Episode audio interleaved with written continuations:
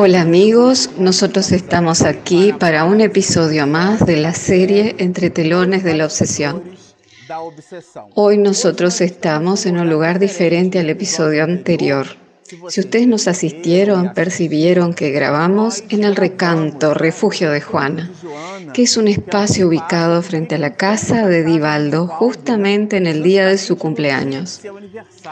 Nosotros almorzamos con él, fue una maravilla, y varios hijos del alma, que a los 91 años de edad que él hizo, él los ha coleccionado en esa senda de luz. Aprovechando eh, nuestra estancia aquí para el workshop que él brindará mañana, eh, nosotros aprovechamos este espacio maravilloso que ustedes aquí atrás pueden percibirlo. Es un lugar óptimo para reflexiones, para lectura, para estudio y nosotros resolvimos utilizarle ese espacio maravilloso para hacer nuestra grabación. La grabación del episodio de hoy que continuaremos trabajando con miras al capítulo 1 que da inicio a la secuencia de informaciones de esa historia romance que Manuel Filomeno de Miranda nos trae. En el episodio pasado, nosotros finalizamos hablando sobre los medios de combatir la obsesión. Es muy común hablar de obsesión, pero ¿y los medios de combatirla? En realidad, nos gustaría comenzar con lo que subrayamos aquí en rojo, donde Miranda nos dice así, aún hoy la obsesión continúa siendo un escollo terrible para la paz y la serenidad de la criatura humana. A mí me agrada mucho la palabra escollo porque ella aparece en el libro de los medios dos veces en dos grandes momentos. En un primer momento la palabra escollo surge para hacernos pensar sobre la obsesión, la cual es el tema de Manuel Filomeno Miranda. Y el segundo momento para que tratemos la identidad de los espíritus. Entonces, la palabra escollo surge, aparece dos veces en el libro de los medios, con vistas a ese significado. Aquí Miranda habla de la obsesión, que es un escollo, muy alineado con la que es utilizada en el propio libro de los medios. Él cita lo que subrayamos en color amarillo, la etiopatogenia. Él considera que la causa, o sea, el estudio del origen de las enfermedades. Entonces Miranda considera aquí a la obsesión como una enfermedad una enfermedad del alma. Y el objetivo de él es hacer justamente ese contrapunto en esta reflexión. Cuando nosotros observamos que ella es un escollo y el libro de los medios habla sobre eso, eh, y él lo llama enfermedad la obsesión, es para hacernos reflexionar. Es una enfermedad del alma. En realidad, ¿qué necesitaríamos trabajar para que esa enfermedad sea eliminada en nosotros? Entonces resolvimos destacar lo que Miranda nos dice. Hay obsesores vinculados al crimen desde hace milenios. Y aquí el crimen no lo citamos como siendo el atentado contra la vida ajena, sino que existe un crimen en relación a las leyes de Dios. Entonces, cuando nosotros transgredimos las leyes de Dios, nosotros estamos cometiendo crímenes también. Las leyes humanas exoneran a las personas, muchas de ellas de determinadas faltas o muertes, pero ante Dios Muchas de las muertes, de los asesinatos que cometemos, ellos son transgresiones a las leyes divinas.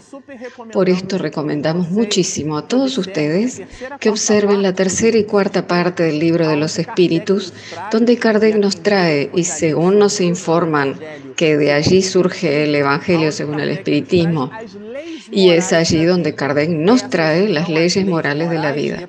Entonces, reportándonos al texto, es justamente contrariando esas leyes morales que se comete un crimen y es a lo que se refiere Miranda aquí. Pero continuemos. Miranda nos dice así, en la Tierra es igualmente grande el número de encarnados que se convierten por irresponsabilidad o invigilancia en obsesores de otros encarnados. Aquí es muy curioso, porque cuando citamos la palabra obsesión o cuando hablamos de ella de un modo clásico, lo comprendemos así a ese hecho, que la obsesión es una fuerza tenaz que un espíritu desencarnado logra imprimir en un espíritu encarnado. O sea, aquellos de entre nosotros que volvemos a la raticidad, a la patria de la verdad, al mundo espiritual, y que por causa de nuestras infelicidades imprimimos o imprimiríamos sobre los demás el deseo de venganza, ira, odio, insatisfacción, lo cual se establece a través de un vínculo vibratorio con la persona encarnada, ese cuadro sería lo que llamamos cuadro obsesivo. Pero aquí Miranda amplía este asunto y él nos hace percibir que existe la llamada obsesión de encarnado hacia encarnado. Por lo cual existen muchas madres obsesando a sus hijos. Existen muchos hijos obsesando a sus padres. Existen maridos que son verdaderos obsesores de sus esposas, o sea que los obsesan, producen una influencia tenaz sobre ellas. Y aquí nosotros ampliamos el panorama de aquello que llamamos obsesión. Yo lo repetiré para que lo fijemos. Miren lo que Miranda nos dice. En la tierra es igualmente. Aquí igualmente es un adverbio de modo, igual modo, o sea, de la misma manera que suceden del desencarnado hacia el encarnado, ¿qué sucede? Es muy grande el número de encarnados que se convierten por irresponsabilidad e invigilancia en obsesores de otros de otros encarnados.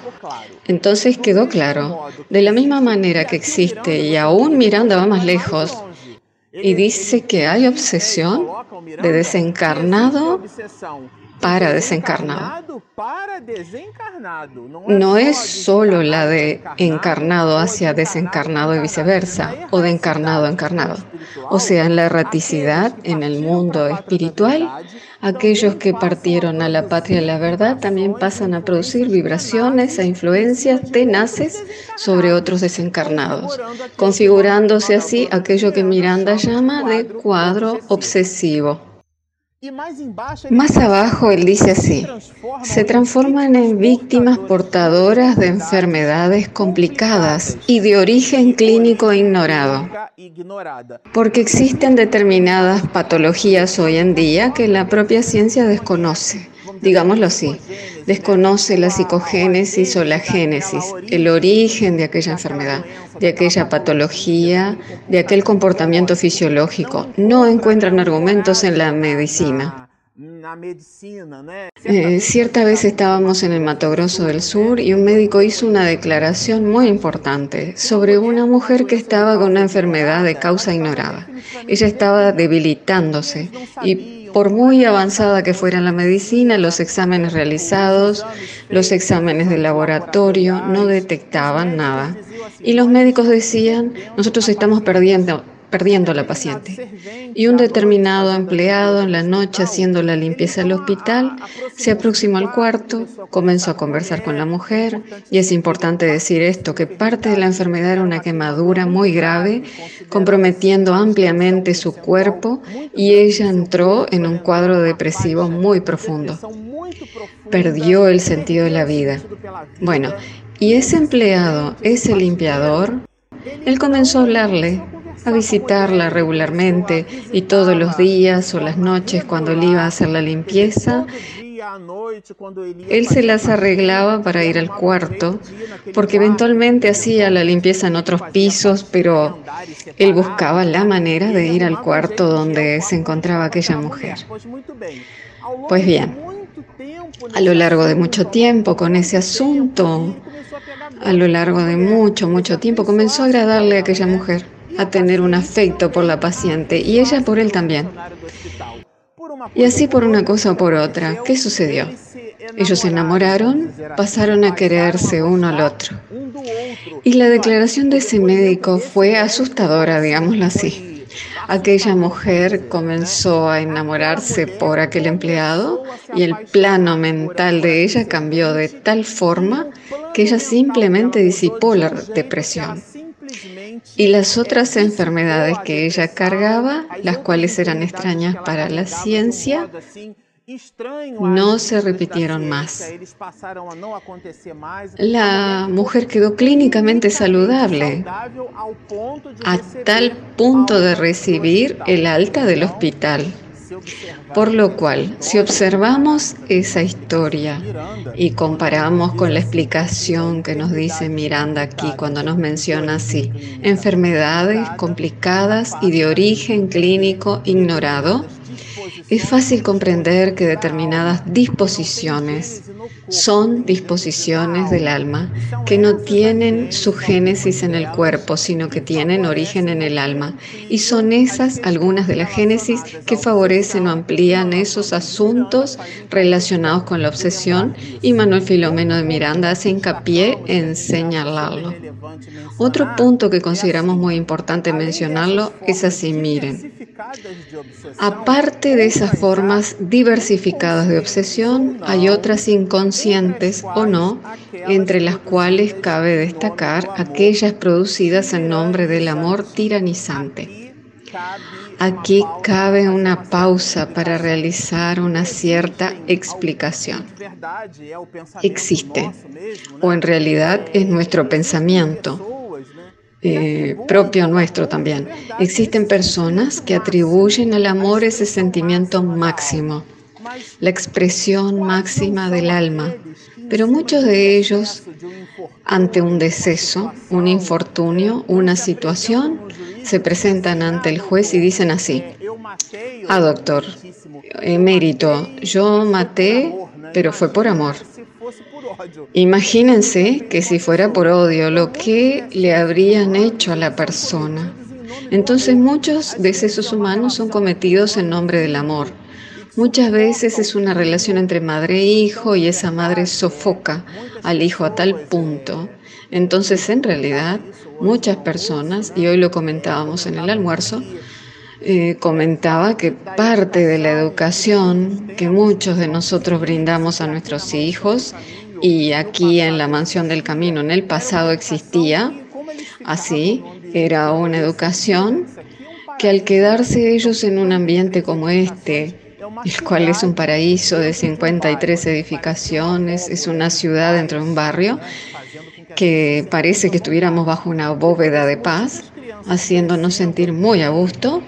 Y por esa razón, por ese motivo, los niños que crecían aquí viviendo en esa fraternidad, de alguna manera ellos no se preparaban para el mundo. Entonces Divaldo eh, comentó que Joana aportó que deberían cambiar un poco esa estrategia. O sea, que Divaldo nos comentó que algunos de esos niños permanecían en la mansión y algunos iban a una residencia transitoria hasta que los, a los 18 años ganaban sus alas y se movían en el mundo, comprendiendo al mundo tal cual era. Muchas educaciones son hechas y muchas madres educan a sus hijos protegiéndolos y muchos padres también, protegiéndolos de tal forma que no los preparan para la vida en la sociedad. Entonces el niño vive en una burbuja. Y es el nombre del amor que se hace eso. Y esa relación con el hijo, con la hija, es un sentimiento que analizándolo es complejo pero puede ser un sentimiento un poco opresor, sofocante. Entonces es a ese amor que Miranda lo llama tiranizante, que es un amor que cuando no es correspondido muchas veces se desbarranca hacia el asesinato, hacia el odio, hacia sentimientos que poseemos dentro de nosotros, que despiertan en función de ese revés, la contrapartida de lo que no existe. Es como si el amor, ese sentimiento por muchos pensado, fuera una moneda de trueque. Yo doy, pero yo espero recibir. Si no recibo, yo en realidad invento, creo algunas complicaciones sentimentales.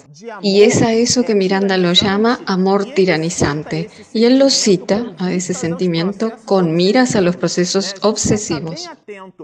Necesitamos estar muy atentos, porque cuando habla de obsesión, nosotros podemos diseñar cuadros muy sofisticados o muy terribles, pero la obsesión se nos presenta de una manera muy sutil, inclusive utilizando desvíos del sentimiento que podrían ser sentimientos muy nobles, como es el caso del amor. Ahora, considerando todo ese cuadro, ¿qué nos dice Miranda? Lo resaltamos aquí. Existe una fuerza capaz de producir resultados junto a los perseguidores encarnados o desencarnados. Como ustedes recordarán, Miranda menciona un poquito atrás que existe la obsesión de encarnado hacia encarnado, madres que obsesan a sus hijos, hijos que obsesan a sus madres. Las relaciones entre las personas pueden ser relaciones basadas en procesos obsesivos. Y él cita aquí que existe una fuerza, una especie de antídoto que produce resultados junto a los perseguidores encarnados o desencarnados. No importa la naturaleza conscientes o inconscientes, la que deriva de la conducta moral. ¿Cuál es esa fuerza? La de la conducta moral. Entonces el punto aquí es si nosotros estamos deseosos de vernos libres de un proceso obsesivo, es muy importante que se entienda que él comienza dentro de nosotros. Y es eso aquí que él lo llama de conducta moral, o sea, nuestro comportamiento. Y en realidad la tesis es de Jesús. Por las obras lo reconoceréis. Por aquello que producimos a través de nuestro comportamiento, que se inicia en nuestro campo mental. Y es el campo mental que da base para los vínculos que nosotros llamamos de influencia, la cual puede ser maléfica o benéfica.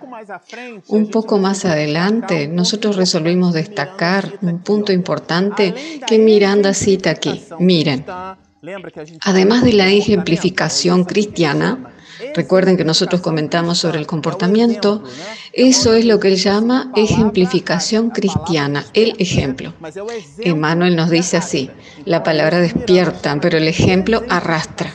Entonces, es eso lo que Miranda llama de ejemplificación cristiana.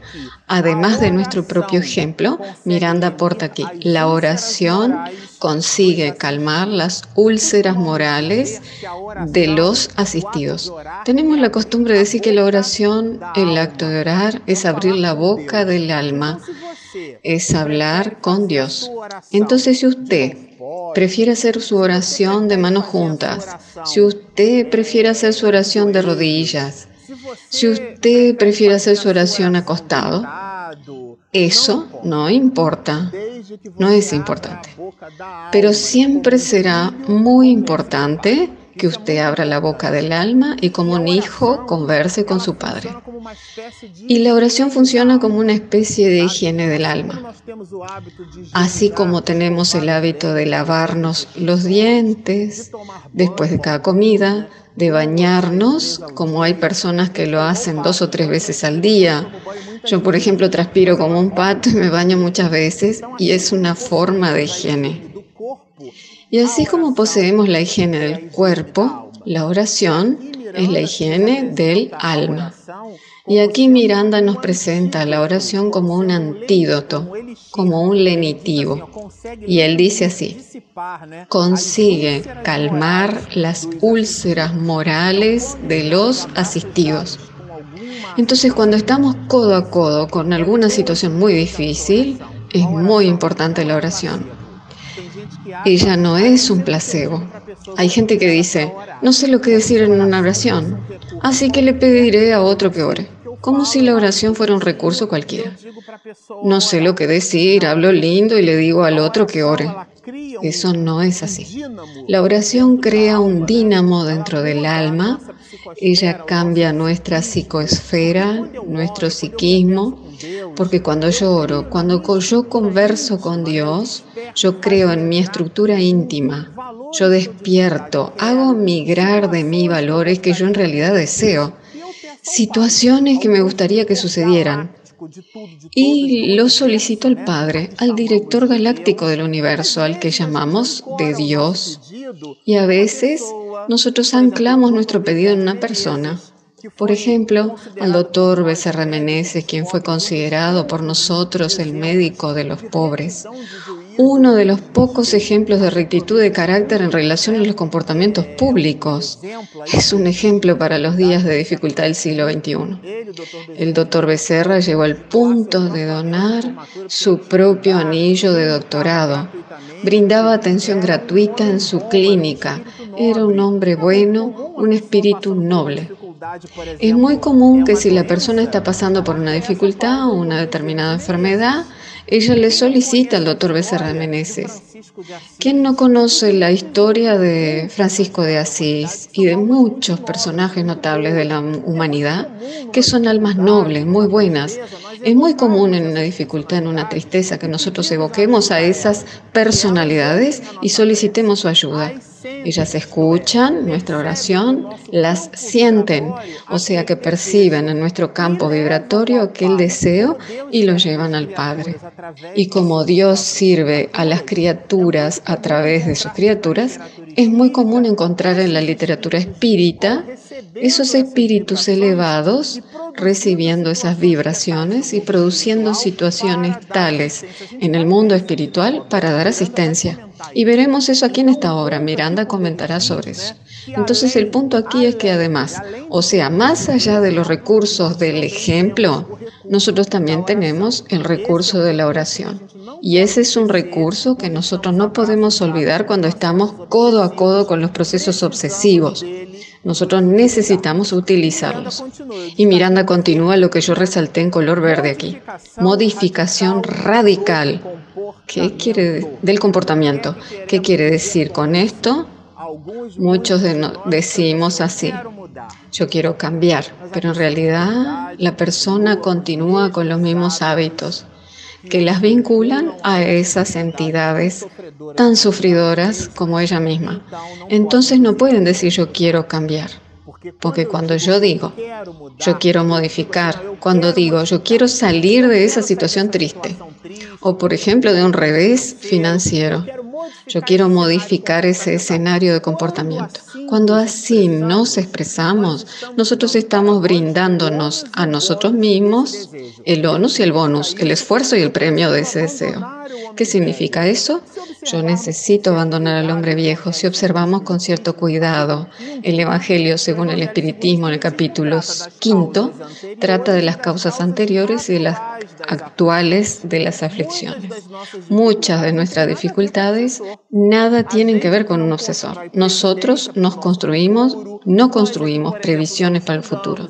Nosotros, por ejemplo, no estudiamos y deseamos tener una cierta competitividad en el mercado sin un título que lo merite. Nosotros cultivamos el mal hábito alimenticio y algunas enfermedades se nos presentan. Entonces, en realidad, muchas veces, muchas de nuestras dificultades poseen su génesis en nuestro propio comportamiento. Entonces, la modificación radical, radical del comportamiento es imperativo, imperioso para el antídoto de los procesos obsesivos. No, nos quedamos por aquí en este paisaje maravilloso, en este refugio, en este espacio perfecto que nos invita a seguir y si me dejan sigo, pero yo veo a mi esposa diciéndome que haga el cierre porque me dan ganas de seguir hablando más. Y para aquellos que fueron al YouTube y empezaron con el video en la mitad. ¿Dónde estamos nosotros? Nosotros estamos en Salvador, Bahía, en Pauda, Lima, en el espacio La Mansión del Camino, que es un espacio maravilloso con 53 edificaciones. La Mansión del Camino es el brazo de la asistencia y promoción social del Centro Espírita Camino de la Redención, que además hoy por la noche nosotros estaremos asistiendo a una conferencia de Divaldo Pereira Franco con vistas a sus 91 años de edad. Nos quedamos por aquí, escriban sus comentarios, hagan sus observaciones, produzcan sus preguntas. Los comentarios de elogio nos sirven de estímulo. Y nos quedamos muy contentos, yo y mi esposa Regina Mercadante. Nosotros lo respondemos en la medida de lo posible. Entonces continúen comentando, inviten a sus amigos. Si usted aún no se inscribió, presione allí en suscribirse Presione la campanita para recibir nuestras notificaciones, acompaña nuestros videos, sigan con nosotros, mucha paz.